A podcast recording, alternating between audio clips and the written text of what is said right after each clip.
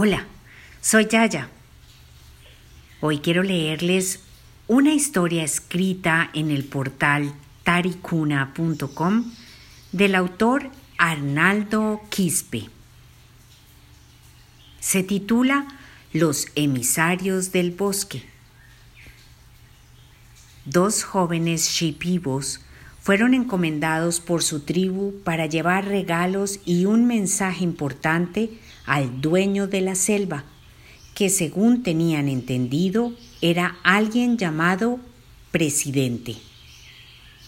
A nombre de la tribu, debían informarle a este señor que la madre selva estaba siendo afectada por inescrupulosos madereros que continuamente destruyen todo a su paso matando de modo despiadado los grandes árboles sagrados.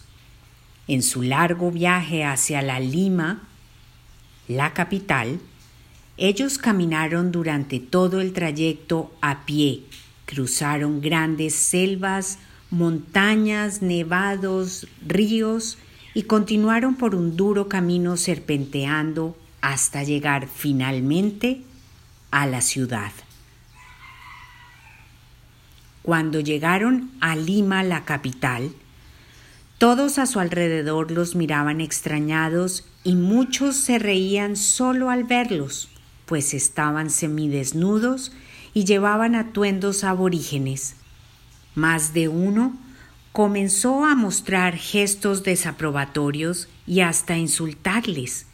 Como ellos no entendían las palabras, miraban en los gestos de las personas solo rechazo y confusión. Ellos no hablaban la lengua de la ciudad y no encontraron a nadie que les ayudase en ese sentido. Cuando llegaron a un gran centro comercial de la ciudad, muchos comerciantes los trataron de locos y alertaron a la policía porque según ellos, incomodaban a los clientes por estar semidesnudos. De ese modo, fueron conducidos a la comisaría más cercana, en donde los uniformados no sabían qué hacer con estos incomprendidos indios shipibos. Como en la comisaría todos estaban ocupados con sus cosas y no tenían mucha paciencia con ellos, decidieron llevarlos al cuartel militar, pues eran jóvenes y podían ser útiles para servir a la patria. Estos jóvenes aprendieron a la fuerza muchas cosas y de a poco conocieron la lengua de las gentes de la ciudad. Al cabo de unos meses fueron llevados a un cuartel de la selva y por sus habilidades resultaron ser los mejores exploradores y rastreadores del entero regimiento. Al cabo de dos años, cuando concluyó el servicio militar, todo intento de hablar con el dueño de la selva, al que llamaban presidente, fue inútil, pues a pesar de hablar la lengua de la ciudad, nadie creía que eran emisarios de una gran nación shipiba. Cuando pasó el tiempo y no sabiendo qué hacer ni dónde vivir, decidieron regresar a sus tribus en la selva.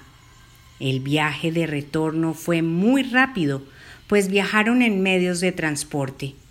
Se internaron en lo profundo del bosque en cuestión de horas, pero no encontraron el menor rastro de su propia tribu.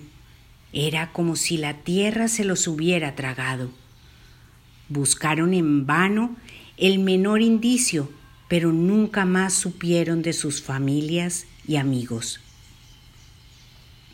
Ellos, sin saber qué hacer, optaron por caminar eternamente en la selva sin parar, como si buscasen en cada pedazo de bosque, árbol, piedra, planta o animal algún recuerdo de sus familias.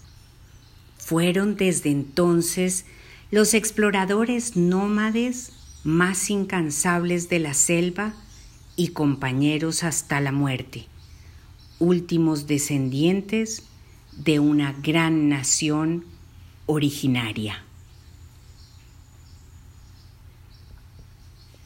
Con todo mi cariño,